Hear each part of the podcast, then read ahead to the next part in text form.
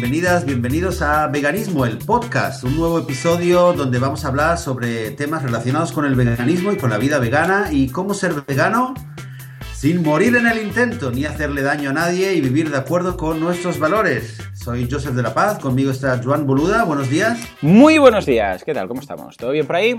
Pues muy bien, un domingo más y un domingo laboral más, laborable más aquí. Eh, y hoy llega por fin el día tan prometido durante varios episodios en los cuales aparecía el tema, el concepto Blue Zones, zonas azules, y los dos saltábamos como visionarios de, una vida de longevidad, ¿verdad, Joan? Ay, sí, sí, por supuesto. Es uno de esos temas que me captiva, ¿eh? Pero, porque me captiva. El hecho de saber ah, cómo vivir más de 100 años, cómo vivir muchísimo, cómo, cómo mejorar calidad y esperanza de vida. Y, y sí, sí, Blue Zones nos va, nos va a arrojar mucha luz en este aspecto. Entonces, ¿realmente qué es esto de, las blues zones, zonas azules? ¿Por qué, por qué azules y, no, y no de otro color, por Eso me pregunto yo, ¿no? Pues ¿Por qué esa discriminación eh, de color? Sí, sí, verdad. Yo también pensaba, bueno, es, este estudio que se, que se hizo, eh, de hecho lo hizo el señor Dan Butner Butner vete a saber cómo, siempre esos apellidos nos los cargamos. En todo caso, fue un estudio que dijo, esta persona dijo, a ver, quiero saber qué zonas del mundo la gente vive más, como mínimo más de 100 años voy a poner un estudio, voy a ir a visitar todas estas zonas. De hecho, esto fue la base para escribir el libro de, The Blue Zones, un documental que se ha hecho. Incluso si vais a su página web, podéis ahí descargarlo, lo podéis comprar, tenéis incluso vídeos, entrevistas, porque esta persona fue a todos estos sitios, entrevistó a la gente y podéis ver ahí abuelos. Yo tengo una imagen que me ha quedado grabada en la, en la retina, de hecho, dos. Una es de una abuela de 102 años cortando leña, o sea, con una, con una, con una estral, ahora me sale en con una hacha. Con una hacha cortando leña, partiendo ah, cachos de leña de 102 años y después un abuelo de 105 haciendo ah, surf con una moto acuática. Bueno, con surf, haciendo con una moto acuática en la playa. Imagínate tú. Imagínate tú. ¿De acuerdo? O sea que ah, fue ahí, los entrevistaba, les preguntaba, y la idea eh, detrás de este estudio era ver qué cosas tenían en común todas esas zonas.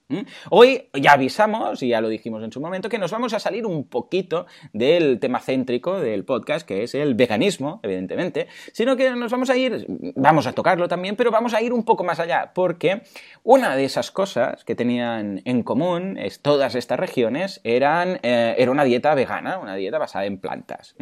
A ver, ¿qué zonas eran? Bueno, eh, este estudio ha tenido varias fases. Inicialmente fueron tres sitios, ahora ya han aumentado hasta siete, siete puntos. Porque eh, inicialmente lo hizo, como ya os digo, con, estos tres eh, sitios que ahora vamos a comentar, y después, como ya hubo interés y hubo gente que le pagó el estudio para ampliar y ir a más zonas, pues entonces ahora llegan a ser siete. Las, y las principales fueron en Okinawa, eh, donde ya sabéis, donde Karate Kid, eh, donde el señor Miyagi es conocido, Okinawa básicamente por eso. Luego en Sardeña, en Sardinia, que es en Italia, es una isla, eh, bueno, de, las que tenemos ahí muy cerquita, tanto tú como yo lo tenemos relativamente cerca. Y luego Loma Linda en Estados Unidos.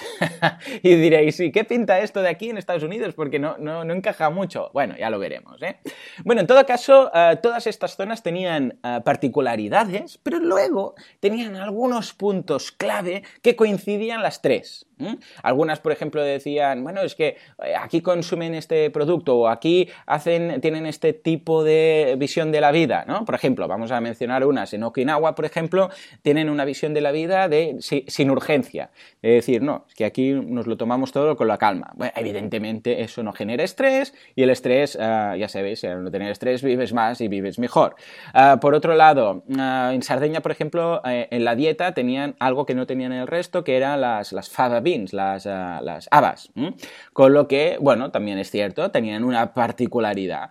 Y en Loma Linda eh, también, por ejemplo, era el círculo social, las amistades, bueno, esos, eh, esa gente que tienes cercana, que, era, que era, bueno, le daban mucha importancia porque concretamente en, Loma Linda es donde están los, ¿cómo se llaman esta gente? Los evangelistas, evangelistas del séptimo día, ¿verdad? Si no me equivoco, que son veganos. Y de ahí precisamente que esté ahí metido Loma Linda, porque si no dirías, bueno, ¿y qué pinta esto aquí, no? Eh, Okinawa, Sardeña, ahí todo islas de, gente que se toma todas las cosas tan distintas y después aquí Estados Unidos. Bueno, pues precisamente porque es donde está este grupo, ¿no? Ah, había algunas cosas que coincidían, por ejemplo, el tema de ah, que les gusta mucho tanto en Okinawa como en Sardeña, eh, les, gusta mucho el tema de, hacer jardines, bueno, de horticultura, de hacerse sus huertos, sus plantas, todo este tipo de cosas. entre Loma Linda y Sardeña había coincidencias, como por ejemplo el comer todo, ah, ya te lo diré, ah, whole grains, que sería cada vez me cuesta más traducirlo. Integral. integral, todo integral, perfecto. Entre Okinawa y Loma Linda la coincidencia es que no tomaban nada de alcohol. Eh, no era así el caso de Sardeña, que en Sardeña, bueno, ya sabéis que el vino es uno. Es, siempre en, la mesa hay el, vino y siempre se toman algún vasito, etc. Pero había algunas cosas que, ah, señor, coincidían en todas partes. Y estas son las que me interesaban. Bien, vamos a hacer un repaso. La primera de todas, y es muy interesante, es la actividad física regular. ¿Esto qué quiere decir? Esto quiere decir que en todos estos sitios, ojo, no van al gimnasio. No hay gimnasios, para entendernos como tal. Lo que sí que hay es una actividad en su día a día, precisamente pues porque vienen de, pues son pueblos de eh, gente, no sé, pues pescadores, en el caso de Sardeña, o gente que se dedica a la agricultura, etcétera. Claro, quieras que no, esto es un tipo de trabajo que te requiere cierta actividad física constante, de bajo nivel, pero constante cada día. Si tienes que ir y arar un poco un campo para después sembrar no sé qué, o te tienes que ir a pescar, o tienes que hacer algo, claro, en Sardeña, no sé si habéis estado, pero es todo escaleras. Esa isla es todo escaleras para arriba, escaleras para abajo. Pues quieras que no, esto en cada día, en el día a día, yo por ejemplo, te comenté un día, ah, se estropeó el ascensor de casa y, durante un par de semanas tuvimos que usar las escaleras. Y después cuando las la, arreglaron, pues yo seguí usando las escaleras y ahora nunca uso el ascensor, no sé que vaya con el cochecito del bebé, ¿no? Bueno, del niño. Pero si no, siempre, siempre subo y bajo las escaleras. Claro, esto al final del año. Tú sabes, como mínimo las subo y bajo cuatro veces al día. Al final del año eh, son cientos de veces o sea, miles, de hecho, porque si un año tiene 365 días, echa cuentas. Bueno, pues esto es exactamente lo mismo. En este sentido, no tienen lo que sería gimnasios como tal, pero sí que tienen una actividad moderada diaria. No sé si eh, coincidirías en la, en la, bueno, en la lógica de este punto. Sí, sí, totalmente. Es lo, que, es lo que has dicho. O sea, no algo intensivo, no en plan gimnasio, no en plan matarse, que es lo que está muy de moda, de hecho, sino sí. Eh, ejercicio físico eh, integrado en la vida. Eh, ir, tener que ir a caminar a recoger la leña, subir las escaleras para ir a no sé qué, como parte de la vida diaria, no, no por hacer gimnasia, sino porque hay que moverse y no estar sentado como hacemos tú y yo y mucha gente delante del ordenador horas y horas, ¿no? Sí, sí, totalmente. De hecho, mira, ahora yo estoy, me has pillado en casa a mis padres, pero normalmente estoy en casa y trabajo de pie. Tengo una de estas ah, mesas que puedes trabajar de pie. Bueno, eso también suma. Estos pequeños detalles. No hace falta que vayáis al gimnasio. De hecho, lo del gimnasio es, es, mm, es muy artificial. Es decir, fuerzas al cuerpo a un tipo de esfuerzos que no debería hacer, o sea, en su día a día, normalmente. Claro que tienes resultados, no digo que no, ¿eh? Pero ah, ¿para qué de alguna forma hackear? Ir al gimnasio es hackear un poco el cuerpo. ¿eh? Es decirle, eh, tienes que ser capaz de hacer todo esto, todo este ejercicio cada día, pero de forma artificial, porque tienes que ir a un laboratorio llamado gimnasio para forzar al cuerpo a hacer algo que normalmente no se haría. Cuando lo ideal, claro, entiendo que no todo el mundo puede hacer eso, pero lo ideal sería que durante, a lo largo del día, de una forma moderada, vayas haciendo algo de ejercicio. Pero bueno, mejor ir al gimnasio que no hacer nada, ¿eh? Esto, por supuesto. Bien, pues pasamos al otro punto, que es el estrés, la reducción del estrés. Eh, tanto en, bueno, en este caso, ya decimos, como en Okinawa, como en Sardeña, como también en, Loma Linda, en este caso con los evangelistas, eh, su nivel de vida no es estresante, es un nivel de vida tranquilo, eh, calmado, y esto sí que está clarísimo en todas partes. De hecho, un gran nivel de estrés puede llegar a producirte un infarto. Ya sabemos que los infartos no tienen que ser precisamente, que pueden ser evidentemente por la carne que comes, porque ya sabemos que te satura las venas con el colesterol, sino que, eh, bueno, sufrir mucho y tener mucho estrés puede llegar a afectar al corazón. Con lo que, una vez más, también es una forma de ver la vida, de enfocar la vida, que en este caso vemos que eh, coincide en todas las zonas.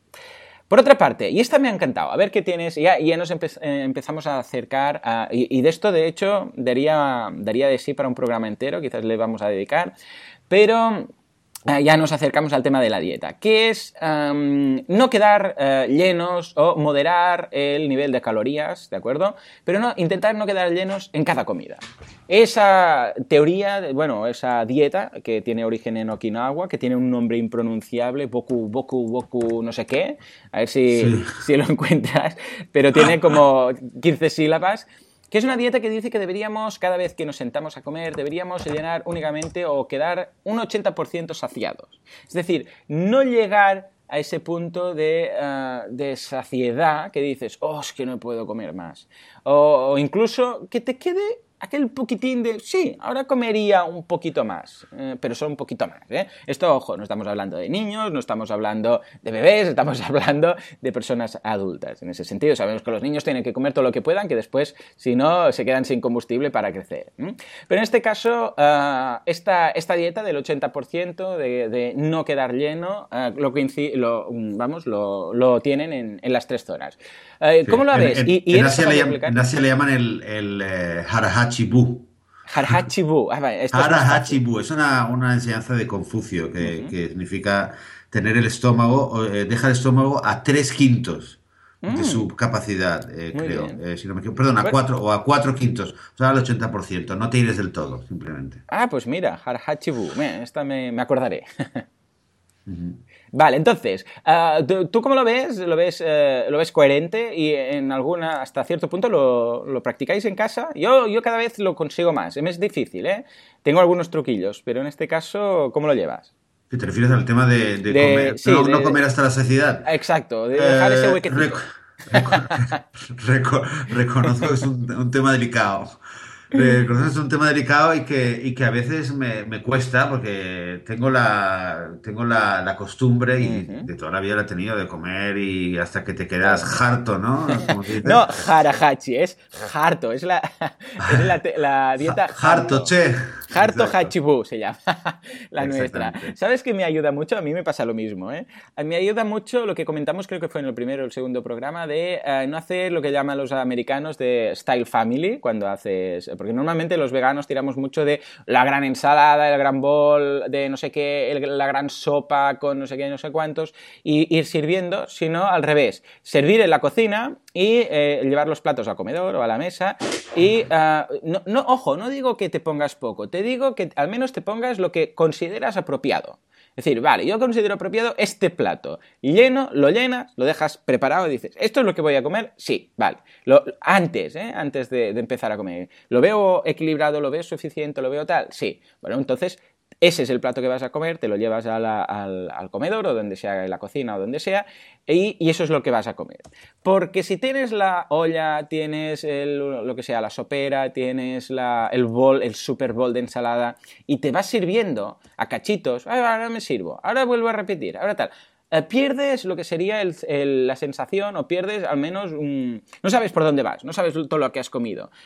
Al no verlo todo junto, sino que te vas sirviendo, pierdes un poco eh, ese sentido de lo que has llegado a comer o si te estás pasando. Y esto a mí me ha ayudado mucho. Es una de las cosas que comentan en el documental este de las Blue Zones. Por cierto, este documental tiene bastantes uh, partes gratuitas, bastantes vídeos gratuitos en YouTube, colgados por ellos oficialmente. Luego hay las completas, los vídeos completos están en, en, en, su página web. Pero tenéis mucho material y esto que os decía de, de los abuelos cortando leña y haciendo uh, el loco con la moto acuática lo tenéis ahí. ¿eh? Es, es muy curioso. Bueno, pues esto me ha ayudado mucho. No sé si lo hacéis en casa o sois de family style? No, no, eh, últimamente de hecho lo hacemos por este Muy mismo, bien. desde que yo descubrí el concepto de Hara Hachibu, uh -huh. eh, compramos platos eh, eh, nuevos en los cuales digamos eran como un semibol, que, ah, pero un poco más pequeños porque realmente yo, yo, leí el consejo este, ¿no? De tener una ración que si el plato es un poquito más pequeño y ya de antemano te lo pones, como dices tú, ¿no? De, te lo llevas ya al comedor, pues ya te ayuda. Esto y lo otro que nos ayuda es, real, yo lo noto en mí, ¿eh? es eh, que cuando comemos juntos es otra cosa. Cuando ah. comemos juntos y hablando y charlando y tal, pues obviamente, pues bueno, vas comiendo, comes más despacio, uh -huh. porque el tema es la rapidez.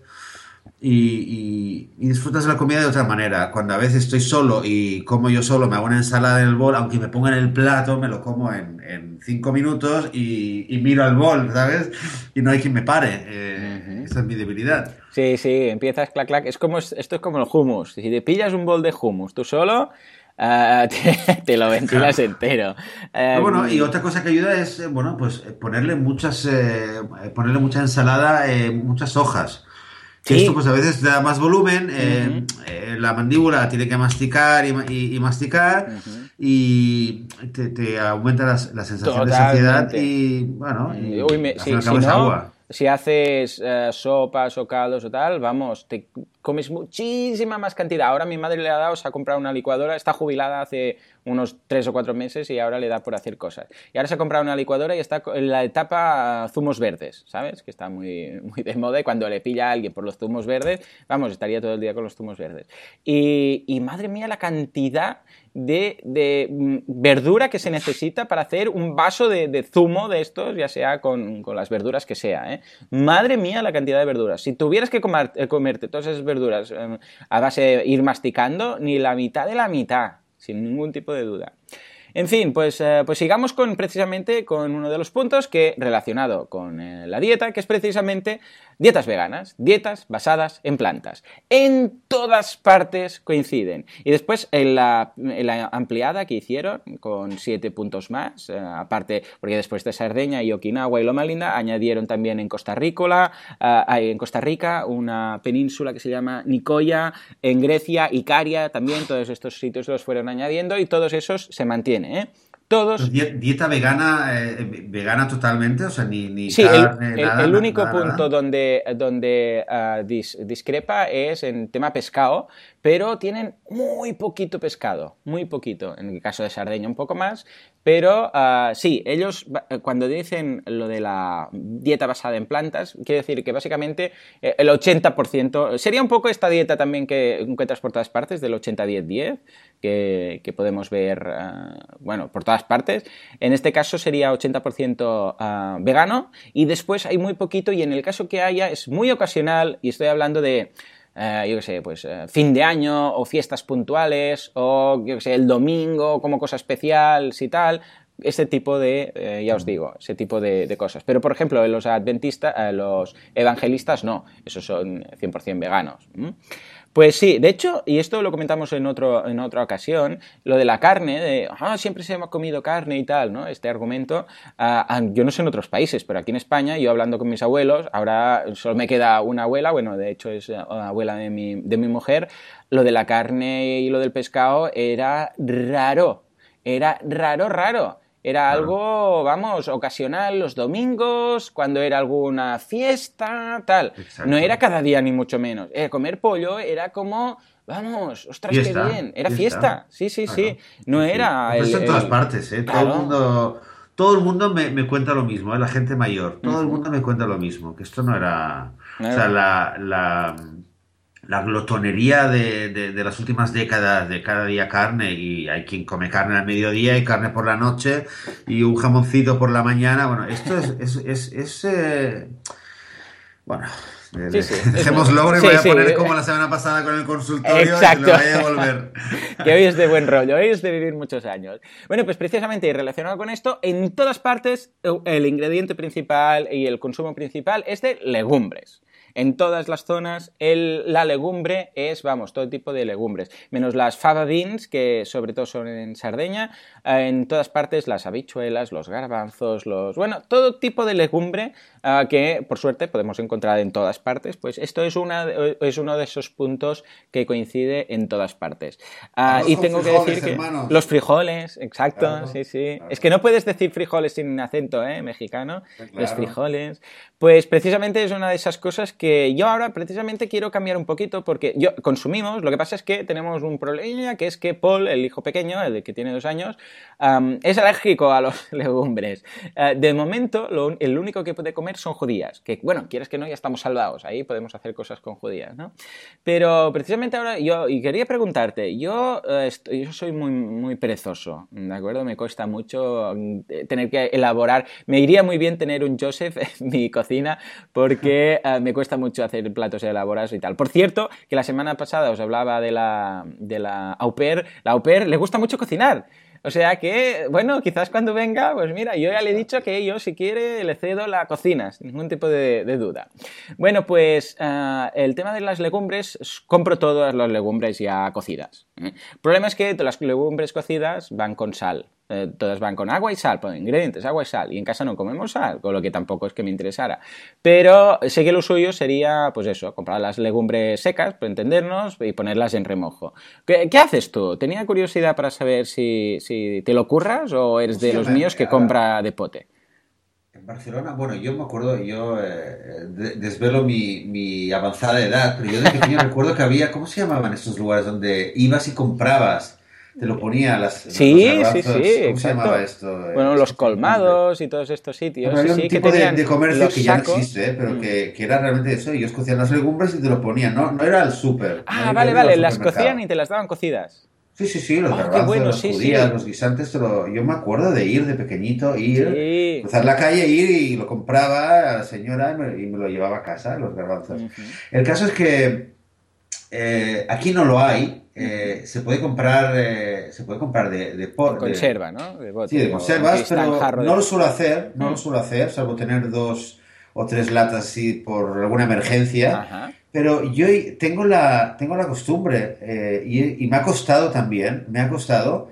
Y me ha costado porque me pasaba muchas veces que al mediodía las niñas van a venir dentro de una hora y tengo que pensar, bueno, ¿quieres algo de comer? Ostras, que no tengo ninguna legumbre. Y bueno, a las niñas sí habría que darles buena legumbre, ¿no? Si no vas a eh, poner en agua la legumbre y espera, dentro de 12 horas comemos. Pues claro, entonces, eh, por estos fallos y pues de haber tenido estas situaciones donde decía, ostras, ¿y ahora qué hago? Y no sé qué y tal, pues al final me he acostumbrado prácticamente cada noche antes de irme a dormir, cuando ya dejo las cosas preparadas, el bolso para las niñas, un, poquito lo dejo encaminado, ¿no? Pues pienso que para mañana hay alguna legumbre, entonces, y siempre ah, saco eh, o garbanzos, o judías, o lentejas, suele ser... Bueno, las lentejas de hecho no, porque lo puedo poner por la mañana, es menos. Eh, y es lo que hago. Entonces pongo un vaso o dos en un bol y suelen ser los garbanzos o algún tipo de judías, que como sabes, pues hay 40.000 tipos. y vamos variando de color, tamaño, un poco el sabor. Eh, un consejo que te daría, yo no sé si, si las consigues por ahí, eh, yo no lo conocía en España, de hecho son las lentejas eh, naranjas. sí, unas sin piel, dices. Es que hay unas sin piel, hay unas lentejas sin piel que son naranjas. Siempre las veo ahí en el súper, pero no... Pero igual hay algunas sin, sí, Hay unas, eh, porque lo estuve buscando en su momento porque queríamos investigar a ver si podía comer lentejas sin piel el, hijo pequeño y hay unas que venden que son sin piel. O sea, les han quitado como esa especie de cáscara que tienen las lentejas, ¿no? y, tienen ese color anaranjado, pero no sé si hay también eh, con piel naranja. En todo caso, me las aconsejarías. Eh, pues no, no, lo sé, eh, es buena pregunta, si esas son sin piel, yo creo que sí que tienen piel. Red, red, Lentils en, inglés, bueno, te enviaré el, el, enlace. Pues esas, aparte de que a nivel eh, nutritivo tienen muy buena, tienen muy buena, muy buenos valores nutritivos, lo, la gran ventaja es que no hay que ponerlos en remojo, y es ponerlo directamente en agua 20 minutos y perfecto. Y yo lo que suelo hacer a veces es hacer como un tipo de hummus. Pero en vez de hacerlo con garbanzos, lo hago con estas lentejas. Ah, estupendo. tiene, un, eh, tiene una textura un poco más porosa. ¿Solamente eso? ¿También con tahini? Sí, sí, igual que se hace el humo, o sea, le hiervo un vaso de esas lentejas. Necesito que vengas a casa una temporada para aprender La próxima vez que esté cerca de Mataró, venga, un salto, eh, a ver si llego antes que la Oper. Y, vale, de acuerdo. igual lo hierves, le pones un poco de, de tajín y lo, lo, mueles un poquito con la batidora para que tenga la textura más agradable para el niño. Un poco de limón, ajo si quieres sí o no, un poquito de comino, sal, aceite de oliva bueno, tú no sal, un, poco de sal te diría que le pongas para... Pues mira, ya Y ya está, y tienes una salsita pues muy buena, ¿eh? Tomo nota. Eh, en cuanto a las legumbres, ¿qué dices? ¿Un, vaso para los cuatro te da? Cuando bueno, un vaso o dos vasos. no, no, no entra un poco más. Sí, sí, claro. y aparte a pues veces eh, congelo, tengo también, claro, también. otra idea es ponernos en remojo y una parte la pones y ya la congelas. Con lo cual la próxima vez lo sacas y es más rápido de, eh, de poner, yo no sé si lo sabes, el falafel, yo no lo mm. sabía esto, el falafel, bueno, esto, el falafel supongo que la gente lo conoce lo que es. Mm. El falafel se hace con garbanzos que están eh, puestos en remojo 12 horas, pero no están cocidos. Ah, no. en remojo, se muelen y la pasta con aceite y especias y tal, eh, directamente se fríe, no se Entonces ahí ya me salió la idea que, ah, bueno, ¿y cómo lo tal? Y le pregunté a uno que tenía un falafel, oye, pero tú una, una tiene un puesto de falafel, ¿y cómo lo haces? Ah, yo es que los tengo congelados, siempre emergencia. Hombre, ah. mira, pues yo también voy a, cuando haga, pongo en remojo. No pues siempre, pero muchas veces hago mayor cantidad y me pongo un tupper y lo pongo en el congelador. Por si acaso. y así ya tengo, por lo menos en remojo. Claro, muy bien, muy bien pensado. Mira, pues ahora, aquí cocinitas, cocinitas. Muy bien, muy bien. Pues nada, está. Y la próxima vez, mira, si quieres hago un servicio de, reminder y te llamo una vez a la semana por la mañana. Oye, Joan, ponte en remojo no sé qué. Vale. no, pero está muy bien lo de la noche, es verdad. Si simplemente es decir, ah, por la noche cuando, bueno, típico, que limpias la cocina, pasas el paño, no sé qué, no sé cuánto, no te cuesta nada decir, ay, sí, el bol. Y colocas el bol y le echas un, par de vasos. Pero sí, sí. Nada, pues espero ese correo. Venga. Muy bien. Ah, y ya está, y simplemente aquí cerraríamos el tema legumbres o el tema dieta, y el resto es, hay quedan, nos quedan un par de cosas. El primero es muy evidente, que es que no fuman, ¿de acuerdo? No fuma, o fuma muy poca gente, pero vamos, la sociedad lo ve una cosa muy rara.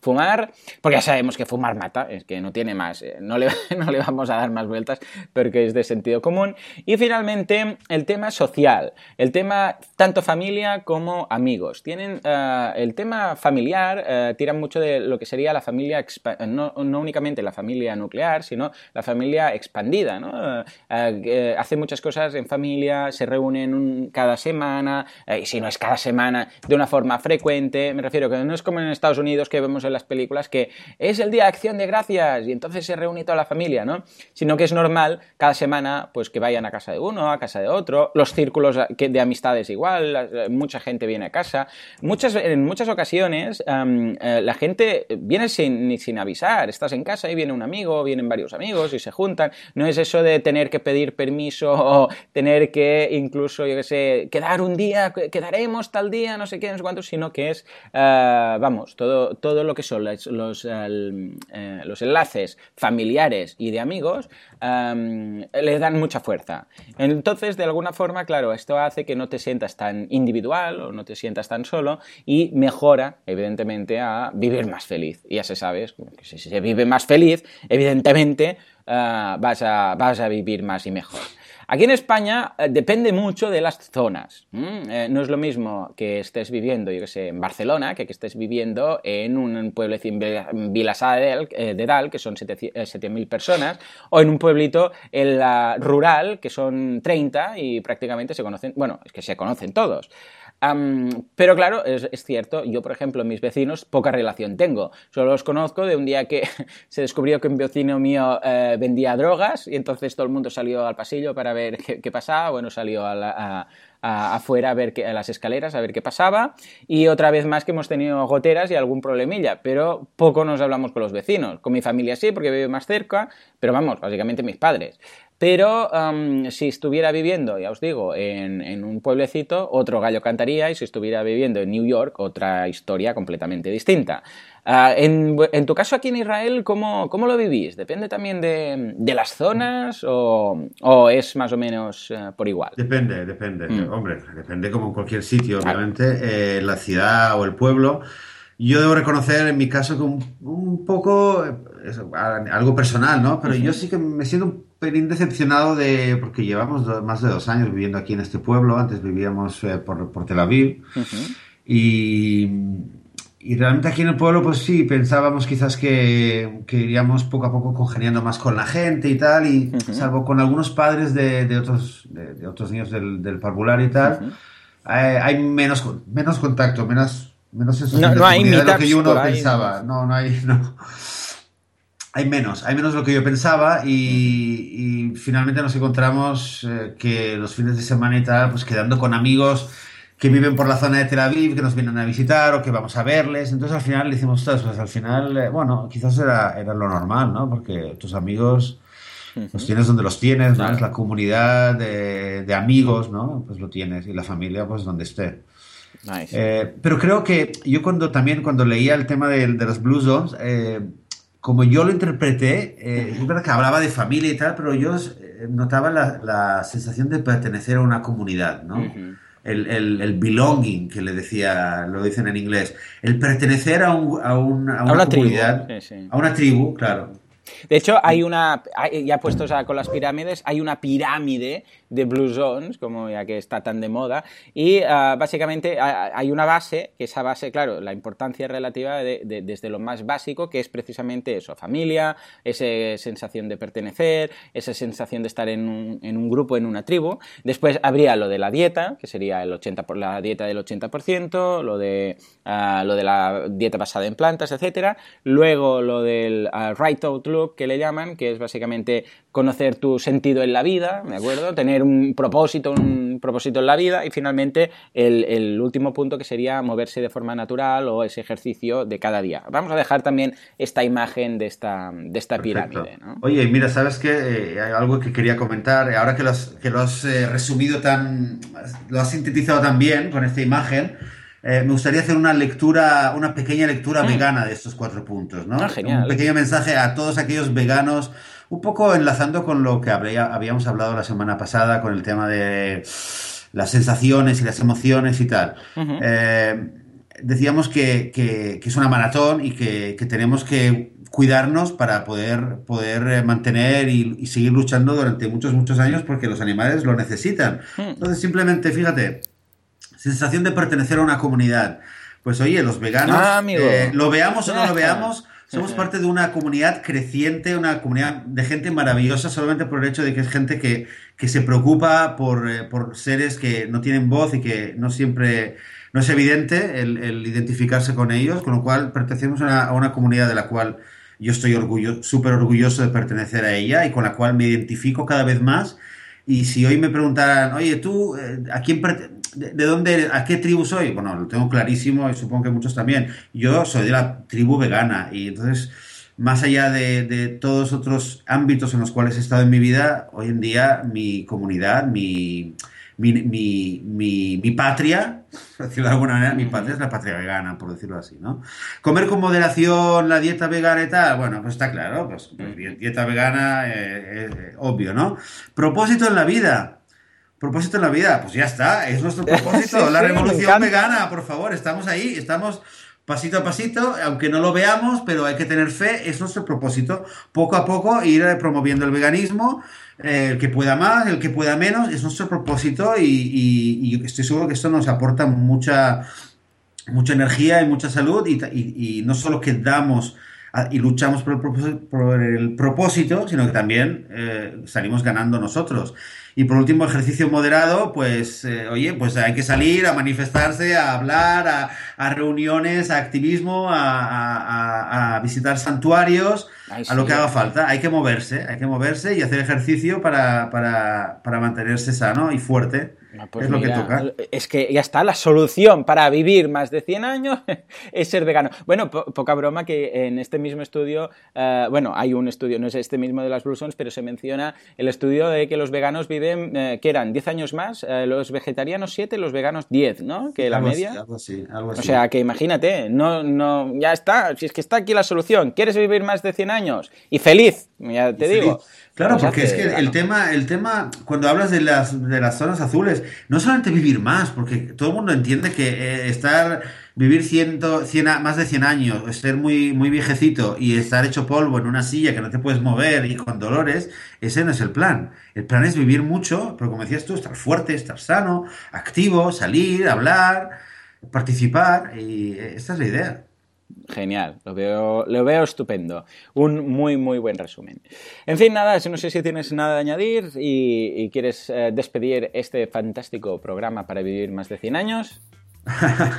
pues yo digo que, a ver si somos capaces de vivir 100 años, pero antes que eso, como digo siempre, lo vamos a ver. Vamos a ver en nuestras vidas un mundo vegano, un mundo eh, prácticamente en transición al veganismo y, solamente que nos cuidemos mucho y que, que, convirtamos al mundo entero en una zona azul, libre de explotación y, con mucha salud y mucha alegría para todos. Ese es nuestro objetivo y desde este podcast pues aportando un pequeño, una pequeña molécula de arena para que eso ocurra, ¿verdad? Muy bien, pues muchas gracias a todos y continuaremos la próxima semana. Hasta entonces, muchas gracias. Muy buenos días.